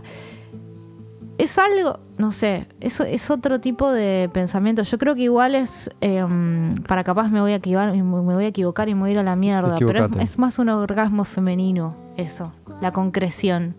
Que te necesitas toda una historia, necesitas un tiempo de tipo para, como entendés, como tipo una preparación y necesitas pensar y pensar. En cambio el chabón es como tipo, ¡eh, eh, ves una teta! ¡eh, eh! Listo. Para, me hiciste pensar en algo y te lo te lo Perdón que lo diga, pero capaz me fue la mierda. te lo voy a preguntar. Para, igual quiero terminar, quiero seguir. Después, mi experiencia en Japón, no sé, o sea, yo soy eh, argentina, boludo, pero tengo muchos amigos japoneses, tengo un- algunos amigos también descendientes de japoneses viviendo en Argentina. Es distinto, tipo, nacer allá, obviamente, y nacer acá. Eh, el tema de los gritos, bueno, el tema es ese también, en los géneros, ¿no? Slayer, Demon Slayer es una comedia, necesita esos momentos repelotudos porque es como se categorizan las historias. Bueno, Akira, con quien grabé este episodio, Sí. una de las explicaciones que, que me dio con respecto a los gritos es esta cosa de, de las artes marciales y los gritos que se usan Sí. para el momento del golpe. Total. Pero también es eso, es una... Son productos que primero se consumen en Japón. Ellos no están pensando en que eso después le puede gustar a otros países. Eh, allá son re callados. Y es como el boxeo, boludo, ¿entendés? Hay gente que disfruta ver dos chabones cagándose a piñas porque necesita capaz cagarse a piñas y es una manifestación o las películas de acción, ¿entendés? De su violencia y le tranquiliza ver a alguien cagándose a piñas porque tiene ganas de cagarse a piñas, no puede, no lo va a hacer porque está mal. Y dos chabones cagándose piñas hasta que sangran y quedan con la cara así. Yo no lo entiendo porque a mí no me gusta, a mí me, me trauma el foxeo, pero hay gente que le hace re bien y Sí. entiendo que eso... Y el tema de los gritos y gritar sirve mucho para esa gente que necesita gritar y no puede hacerlo. Pero me, me interesó esto que dijiste que son, Japón no grita nadie. que son callados, ¿no? Son- Porque es algo que me intriga mucho, sobre todo desde la estética japonesa con la que estamos más familiarizados, tal vez la China moderna o Corea, hoy se, se acercan bastante a eso, pero eh, como que no puedo asociar una sociedad tan callada con esa explosión de luces. Pero es lo que te digo, que necesitan, ellos tienen todo eso adentro y lo ven materializado en otro Lo lado. descargan de esa manera. Ponele, igual me, capaz me voy a la mierda porque no sé, no estoy ahí adentro, no viví años en Japón. Para quiero O sea, volver al, al orgasmo femenino. Ah, bueno. ¿Te, te burlaste alguna vez de, de los hombres que no saben dónde está el clítoris? me resulta muy gracioso ese ch- ese chiste. No, no es un chiste.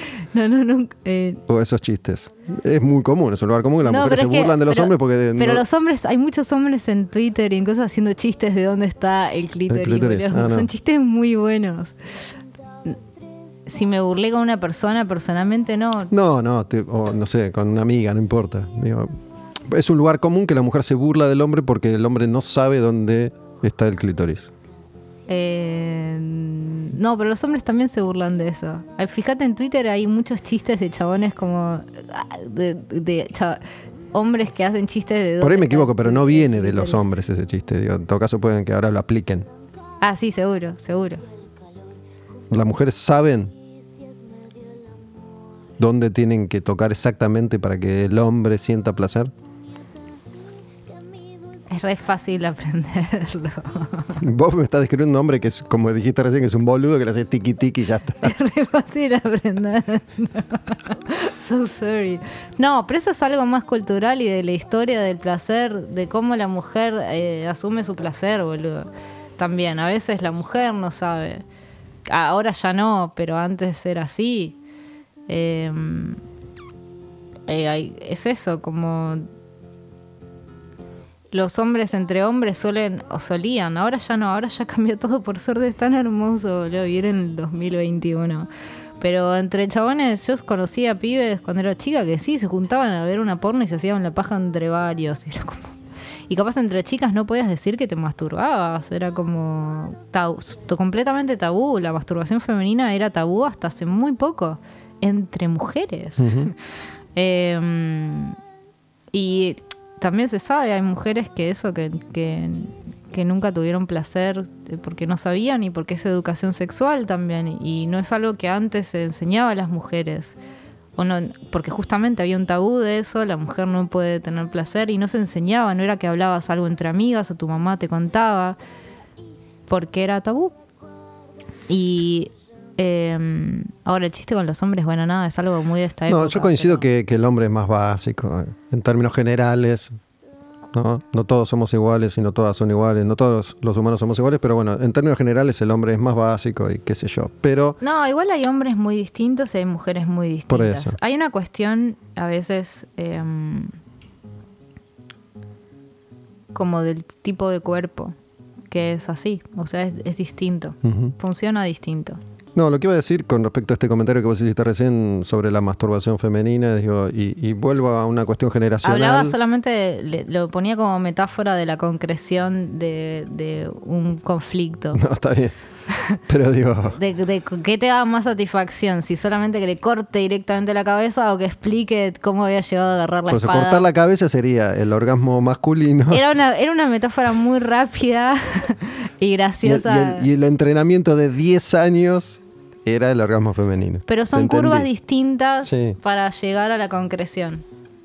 De narrativa o del orgasmo. Son, son como procesos distintos narrativos. No, lo que, lo que iba a decir es que no tengo idea cómo hoy un adolescente, por ejemplo, descubre, comparte o convive con otros adolescentes su sexualidad. Pero cuando ya de pendejo. Amo alto caos. Ahora debe ser increíble. Yo no lo puedo pensar. O sea, me encanta y me intriga mucho. Pero aparte porque, ya ves, viste, como ya hay nenas con pelo cortito. O sea, como me encanta, boludo, me fascina. Es como, estas, o sea, las nuevas generaciones van a ser muy completamente distintas. Bueno, supongo que nuestros padres pensaban lo mismo de nosotros, ¿no? sí, las generaciones son diferentes. Son diferentes. Increíblemente ahora van a ser muy, muy, muy, muy diferentes. Pero digo, nosotros, yo, cuando era pendejo, no- nosotros no teníamos ningún tipo de acceso a ningún tipo de información. Nada. Claro. No, entiendo que el hombre Sí. es más básico y. Pero no había ningún tipo de información No, pero a nada. boludo, tipo, se pasaban revistas, un toque, y tu viejo te contaba cómo funcionaba. Incluso hay padres donde llevan a debutar a los hijos, boludo. Pero eso, yo hace, hace poco compartí, Yo me enteré cómo era el tema, me lo, me lo contaron. Mi mamá no me lo contó. pero era algo muy traumático. Digo, Ah, eso no- es terrible. No, es muy divertido, No, ni, no. ni. Digo, pero hace poco, grabando justamente un episodio acá, yo conté cómo había sido mi, mi primera vez. Mm. Y fue, fue más o menos así. Digo, nadie te hablaba, ningún padre te hablaba, pero ni en pedo te hablaba un padre. Salvo alguna rara excepción. Eso porque era súper católico, boludo. Es una Pero bueno, movida re católica negar el A veces sí te llevaba tu papá o alguien a debutar a un... En ese entonces se denominaban saunas. Un día un Ah. amigo mío, yo lo conté, lo hago ahora muy rápido, Sí. me tocó el timbre y me dijo, vamos, ¿a dónde? A un sauna. Bueno, ¿Cuántos años tenías? 15. Yo no sabía nada, de nada. No. Y nos lleva un amigo del papá de mi amigo. A un sauna, Malísimo. estaba acá cerca y bueno, conté ahí mi, mi experiencia en la que no sabía nada y me fui sin saber nada, obviamente. Malísimo, ¿no? Porque si, de- no sé, está bueno que sea con alguien más o menos de tu edad. vale. No sé, igual, qué sé yo, boludo. No, no sé. No sé. No, no ¿Y lo ¿Fue viví. traumático o no? No sé si fue traumático, digo, no creo que es algo que me haya dejado traumado. No fue. Fue como una especie de aventura, pero incómoda. Claro. Por, por el desconocimiento total. No tenías idea de nada. No. Pero nada. Cuando digo nada, es nada. Bueno, pero claro, veías cosas y te hacías la paja, pero no sabías cómo funcionaba nada. No me hacía la paja, no sabía lo que era hacerse la paja. Ah, boludo, no te Esta puedo... parte no la había contado, Marina.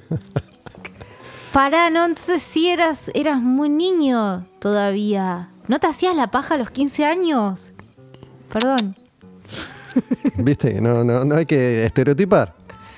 Qué loco. Y no era algo tampoco que, que se hablara entre amigos o Vos compañeros. sos más grande que yo, ¿no? Soy más grande que vos, sí. Claro. Porque a mi edad todos los pibes Por ya eso los hablo de- 13 de una cuestión hablaban de las generacional. pajas que se hacían, boludo. Era como... Por ahí algún amigo hablaba de, de- de la paja, no sé realmente igual, porque entiendo que hay algo que hacen los seres humanos y los hombres sobre todo, que es hablar sobre cosas que no saben, decir que hacen cosas que nunca hicieron. Total. Eh, Yo un día me enteré de eso y no lo podía creer. Me- Pero digo, No, ahí en ¿por la qué? cuadra que nos conocíamos Sí. en el barrio y fui con un amigo de la cuadra y otros amigos Ah, pero debutaron. sí fue re traumático un toque. Porque No, te no. intentaron hacer algo que vos nunca habías hecho con vos mismo. Per- Perdón, estoy hablando al aire. No, sí. Sí, eh, es, es curioso, qué sé yo. Supongo que cada persona vive, vive su, su propia experiencia. No, no lo he hablado puntualmente con mis amigos, podría llamarlos. ¿Crees que lo llame? No, Eh, no sé. No, pero digo, otro amigo de la cuadra que debutó un par de años después, siendo un poco más grande. Sí. No sé si se hacía o no la paja ya. Pero me acuerdo que vino a mi casa y me dijo, voy. Y voy significa que fue a un lugar que quedaba unas 20 cuadras, ponele. Claro. Y yo creo que en 8 minutos ya había vuelto. Ya había debutado. Estoy exagerando. En 20 minutos. Y Y a donde fue es eh, a la villa, había una villa cerca de mi casa sí. y había una mujer que era conocida en el barrio con la que debutó medio olivo, yo vivía en olivo. Y era, qué sé yo, no, no, no, no recuerdo haberlo vivido com- como un trauma, Mm. Hoy lo cuento y es pintoresco, si querés es divertido, pero me refiero a que el hombre tampoco manejaba ningún tipo de información, por lo menos hasta mi generación. Mm. No sé cómo es hoy, por eso me lo preguntaba. ¿viste? Yo creo que hoy debe existir de todo también. Em, mis hijas, por ejemplo, en algunos casos son como mucho más eh, adultas que yo a esa edad, pero en otros no, porque tienen una vida distinta a la que tuve yo. No, no creo que se pueda estandarizar. Mm, mm. No, no, cada, cada historia es muy personal. Cada historia es muy personal. Te conmoví. Me, perdón. ¿Querés contar tu primera vez? No, ni en pedo. en un programa de radio. Sorry, no. Mi vida personal no las cuento. No sé. Hablamos sobre tu vida personal todo el Te tiempo, puedo Marina. contar si no está grabando. No, No, pero no sé, no, pero no sé. Eh, Eh, eh, debuté muy grande igual, ya tenía 18. sí tenía una gran fantasía que probablemente viniera de las novelas, ¿no? que hablamos de novelas Mm, noruegas o, o chinas. Cuando yo era pendejo, digo, había tres canales de televisión, así que todo el mundo miraba lo mismo. claro, sí. Cualquier cosa era un éxito fenomenal porque no había, Claro, no, no había, había otras opciones. opciones. Entonces yo tenía esa idea romántica del amor y tenía esa fantasía, ¿no? Eh, Son hermosos. Yo lo que voy, bueno, fui dándome cuenta de mu- muchos hombres, ¿no? Em, que cuando eran niños eran re románticos. Y, y esa como des- después tienen una desromantización que tiene que ver con, bueno, muchas cosas que pasan alrededor de, eh, no seas maricón, eh, tipo, ¿no? Em, que es re loco eso. Como que también es medio traumático para muchos hombres, ¿no? Porque el, amor y esa fantasía del amor y todo existe para todos, ¿no? Es como... y cuando sos chico no evaluás si ves una novela, por ejemplo, no, no, no, no sabes si es para... mm, Está orientada para hombres de casa, qué sé yo. Te copás con la historia y, y- y la absorbes. Y esa historia, si te gusta, como te- sos parte de eso, ¿no? Eh, ser televidente es, es tan fuerte como ser oyente también. O sea, yo veía re tele en un punto, como series. Y después hay una cuestión esa también entre, bueno, entre hombres más con hombres más grandes y entre pibes también. Eh, no, eh, no seas maricón, le vas a decir que querés o tipo, no, bueno, no sé, dependen las, las edades. Pero hay una desro- desromantización después en como... Sí, de nuevo, creo que no, no se puede estandarizar. No sé, no sé cómo, cómo interpretas hoy al romanticismo y si sigue siendo algo que te resulta atractivo hoy, porque hay como una especie de desdramatización actual en algunos sectores donde te dicen que no va por ahí, en realidad que eso es una construcción De ida y social de y vuelta. cultural. Para mí hay algo básico que se llama cariño y más allá de, de, bueno, del amor romántico, que es una que se le llama así como la construcción esa, decir el amor para toda la vida, que también tiene sus, como sus cosas. Eh, es re complejo, boludo. Ahora hay, hay tanta... Pero está bueno, boludo. Me parece súper rico que haya una reflexión masiva acerca de los vínculos, del estar en pareja. Me parece súper hermoso que eso haya llegado a... que llegue a más niveles y a más gente, ¿no? Como pensar sobre eso, realmente pensar sobre eso. Y qué significa tener pareja, qué significa tener hijos. Eh, quiero tener hijos o no. Antes era como tenés que tener hijos, sí o sí. Bueno, este para mí es un espacio de, de reflexión. Digo, en, en mi caso particular, después de tanto tiempo de hacer este, este laburo, oficio, entretenimiento, de hablar frente a un micrófono, este es un espacio para mí de reflexión, desde, desde mí para el que se quiera sumar, en definitiva. Y, Claro. E invito, como en este caso lo estoy haciendo con vos, a, a personas a que se sumen un poco a, a esa. Y es muy interesante lo que sucede en, en todos los aspectos por, porque hoy teniendo la chance de comunicarte directamente con las personas a través de las redes sociales, digo, algo que antes no, no sucedía, vos no podías contactar a nadie directamente. Mm, entiendo. Entonces hoy existe eso que para mí es muy enriquecedor, por eso yo me nutro mucho de las cosas que me cuentan a partir de lo que escuchan. Y Para igual antes te interrumpí algo y estaba yendo a un lugar y yo te interrumpí, perdón. ¿a dónde? ¿Qué estaba diciendo? Mm, estabas hablando de que cuando eras chico eh, eras romántico. Tenía esa construcción, sí, sí, y tenía esa fantasía. No, no se conocía otra, en mi caso. Digo, nunca hubo otra opción que no fuera la de casarme y tener hijos. No conocía otra posibilidad, nunca Vos sos nadie de me. los setentas, ¿no? ¿O ¿Cuántos años Sí. tienes? 52. Nací en el 69. Ah, ok, ok, ok. Eh, pero bueno, después la, la vida te va llevando por distintos lugares. Sí, obvio. Lleg- llegar a esa fantasía que yo al menos tenía, a mí me parece que mis amigos no eran, por lo menos no lo compartíamos, no sé. A veces uno no cuenta todo con sus amigos. No, tal cual. Eh, pero digo, cuando finalmente tuve la posibilidad de, de tener relaciones sexuales con una chica que fue mi noviecita, tampoco uno está preparado para que sea fantástico. Digo, uno no sabe hacer nada, no entiende nada. Pero eso es parte de la movida. Claro. Es, como, es como cuando empezás a, no sé, Digo, es fantástica la experiencia, pero nunca es como un videoclip. Yo me imaginaba, viste, arre, hasta que podés llegar a vivir eso pasa un tiempo. que la cortina se movía en cámara lenta, ¿no? Pero que había la, velas. es la línea que te bajaban todo el tiempo en cualquier película, novela, Claro, aparte- canción, videoclip. Aparte de lo que sucede también eh, de, de tu generación en que es que tenían mucho menos porno. O sea, no, no estaba ese porno duro que de repente mi generación lo, lo consumía, ¿entendés? Como que era, no sé. O sea, lo, lo que veían como porno era la construcción romántica. O no, igual había revi- revistas, pero no sé. Mira, me acuerdo la, la primera vez que un compañero de escuela primaria llevó una revista porno a, a la clase porque tenía hermanos mayores. Mm.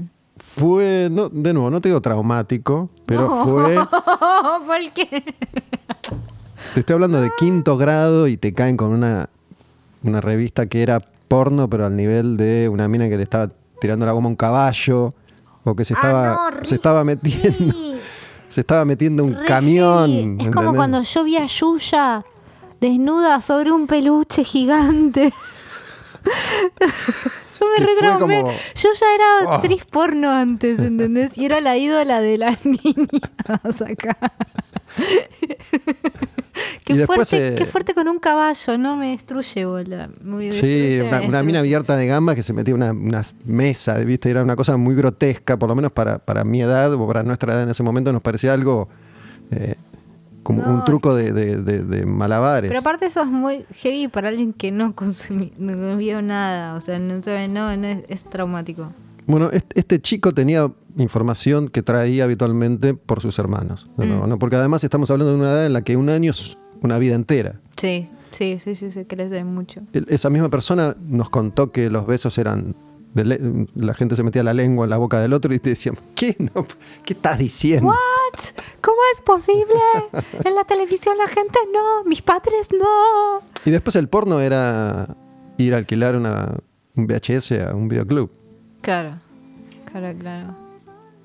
A mí no me gustaba el porno, nunca, nunca fui fan del porno. Tal vez porque tengo esa construcción, digo, e- esas películas era a los dos segundos estaban taca, taca, taca, una cosa muy burda. Por 10 horas, boludo, y era tipo, bueno, ¿cuántas veces? O sea, tipo, ¿cuántas?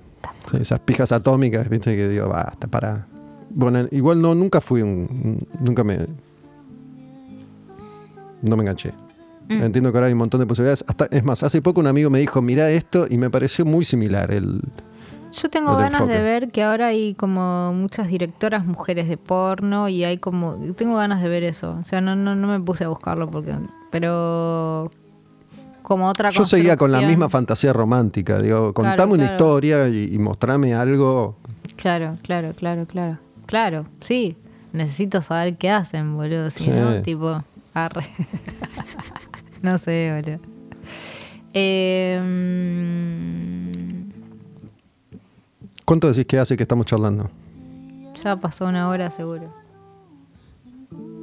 ¿Una hora? eh? ¿50? ¿40? ¿Posta? Ujú. Larguísimo. ¿Te está esperando tu mamá para ir a cenar? Sí. ¿Te reclama? Está mirando tu teléfono. No, No, mi mamá particularmente, ella no- es súper tranco, muy relajada. No, eh, pará, igual le voy a decir, pará, le voy a mandar un mensaje. Avisale. Hola mamita, estoy en la radio todavía, perdón. eh, en un toque voy para allá.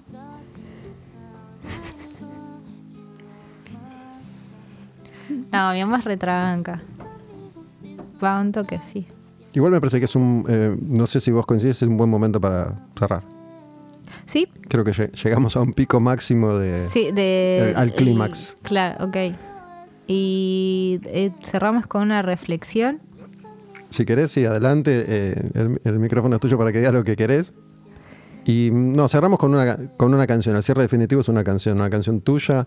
Eh, yo me acuerdo que. ibas a decir algo. No, no, decilo. decilo. No, me acuerdo que la, la primera canción que me, me llamó la atención, que te lo dije en esa primera conversación, fue La Furia Suave, porque me Mm. gustó mucho la canción y porque me gustaba esa construcción de una furia que es suave. Mm. Y vos me contaste que es una versión de algo instrumental, ¿no? ¿Querés contarlo de nuevo? No, no era una canción totalmente tuya, ¿no le pusiste letra a algo que ya había? Eh, la Furia Suave tiene melodía. la melodía es de un amigo que se llama Shiri Albriv. Tiene su proyecto que se llama Raskolnikov y él es como que hace canciones donde no les pone letra. Yo la estructuré ligeramente diferente la canción y le puse letra. Y es tipo bastante autorreferencial. Eh, y bueno, me gusta mucho. La conclusión de la, de la charla, reflexión, no sé. Pero bueno, hablamos un montón de cosas, ya no me acuerdo bien qué. ¿Raskolnikov es por, por el personaje de Dostoevsky o no tiene nada que ver? Creo que sí. ¿Leíste Crimen y Castigo? No.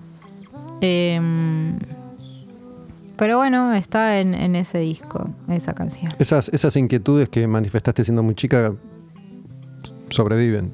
Digo, me, me da la sensación que sí. Me interesa un montón la religión y la mitología. Eh, no tengo discurso verbal acerca de eso porque reflexiono de eso y generalmente no, no me siento tan, no sé si tan inteligente, pero no, no tengo muchas cosas que decir de eso. Pero sí en mi obra pictórica eh, exploro esas cosas y leo muchas cosas y tomo un montón de esos elementos. Me, me, me gusta particularmente como en un montón de religiones y, y de historias de cómo se generó el mundo y etcétera, se repiten un montón de cosas en distintas culturas. Eso me fascina muchísimo.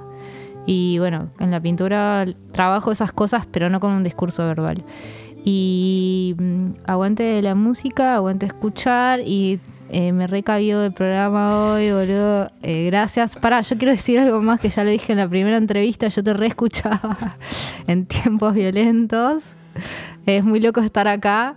Porque en ese momento yo escuchaba un montón y vos me hiciste escuchar un montón de metal y un montón de cosas que yo ven, yo escuchaba grunge, ponerle y como un montón de cosas. Em, y en ese programa tuve como un panorama muy zarpado. También tirabas mucha data. Yo no soy tan fan de la data, soy más fan de la música, pero sí lo que estaba bueno era que mostrabas continuamente Nightwish, no sé, como un montón de cosas. Y para mí era una fuente de conocimiento. En ese momento no había tanto internet o qué sé yo. Pero que alguien te presente en bandeja decir, bueno, mira, está todo esto. Eh, fue muy loco. Eh, reescuchaba la rock and pop en ese momento. Y bueno, gracias. Somos amigos.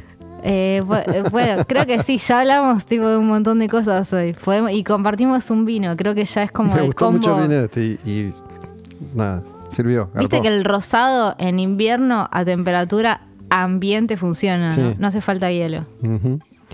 Em, no, bueno, yo a esta altura pu- pude sacar muchas conclusiones con respecto a, esto que vos decías como, como oyente mía en su momento eh, y lo de la data y todo. Eh, yo soy como... Mi, épica y fantástica hoy es contra el algoritmo, digo, creo que es algo que, que nos estupidiza y mm, por lo menos mi experiencia Yo creo que el algoritmo es un reflejo del deseo de la gente. Entonces, quizás es que el deseo es bastante estúpido. No digo que la gente es estúpida, sino que el deseo quizás es música que no te haga pensar mucho. Y por eso responde el algoritmo así. Mi, mi experiencia con el algoritmo es que te da más de lo mismo. Digo, Te da más de lo que te gusta. no necesariamente. Digo, si, si en vos general, si el escuchaste- algoritmo funciona bien, lee tu consumo. No, está bien, pero digo que yo escuche toda la semana Nirvana no significa que eso sea lo único que me interesa, pero probablemente el algoritmo me ofrezca Ah, no, es más que de lo mismo. Sí, bueno, funciona. De todas maneras, hay un montón de intereses económicos ahí. Obviamente. Y obviamente que te van a querer meter Por eso. lo que. Mi experiencia hoy me dice que e- es eso que vos viviste por ahí escuchándome a mí y que antes se vivía de, de otras maneras. Digo, eh, el tiempo hace que todo sea más dinámico. Eh, hoy, hoy yo creo que por lo que me transmiten, si bien yo no tengo contacto con chicos de 12 o de 13, veo a mis hijas, que son un poco más chicas, pero me sirven como referencia. Eh, no, digo, hoy creo que no es necesario adquirir conocimiento porque entendemos que el conocimiento está ahí. Entonces, si lo necesito, voy y lo busco. Pero en general me parece que no existe mucha inquietud a la hora de ir y buscar y adquirir conocimiento diferente. Porque se supone que está todo en bandeja. Generalmente lo que es difícil a mucha gente la trae, ¿no? Entonces, igual no es real que el conocimiento está ahí en bandeja, porque te aparecen, si buscas algo, te aparecen primero las cosas promocionadas, ¿no? Em, esto no lo hablamos antes y... Ay, no, no quiero tirar un topic para el que sigamos hablando. ¿Te quieres ir a comer con tu mamá? No, es re difícil ser artista independiente en este momento. Me parece que es mucho más difícil que hace 10 años. Eh, Sin porque embargo, ahora el internet está mucho más reglamentado y ahí como aprendieron a dirigir el interés. Eh, pero bueno, ya va a aparecer otra manera porque el- siempre las personas encuentran la manera de matar al gigante como en The Titans, ¿no? y creo que sí. que- Hay que matar al gigante y siempre Este- encontrás la manera para... Voy a, voy a, espero no olvidármelo después de, de que se me pase el efecto del vino que trajiste, pero me, me gusta. Voy a tomar esto de matar al gigante y voy a tratar de usarlo mucho. Porque este espacio para mí, eh, uno de sus principales objetivos es, es matar al gigante, O quemar un patrullero. Que es básicamente lo mismo. Escúchame, yo a, mí me gusta esa canción, digo, no sé si Dale, me parece. eh, ¿Te parece bien? Sí, me parece gracias. bien. Marina, Marina Fajes, Gracias. en Quemar un Patrullero, La Furia. Suave. De, me gusta la versión de Épica y Fantástica, si no te molesta, escuchamos esa. Dale. ¿Sí? ¿Va? Dale.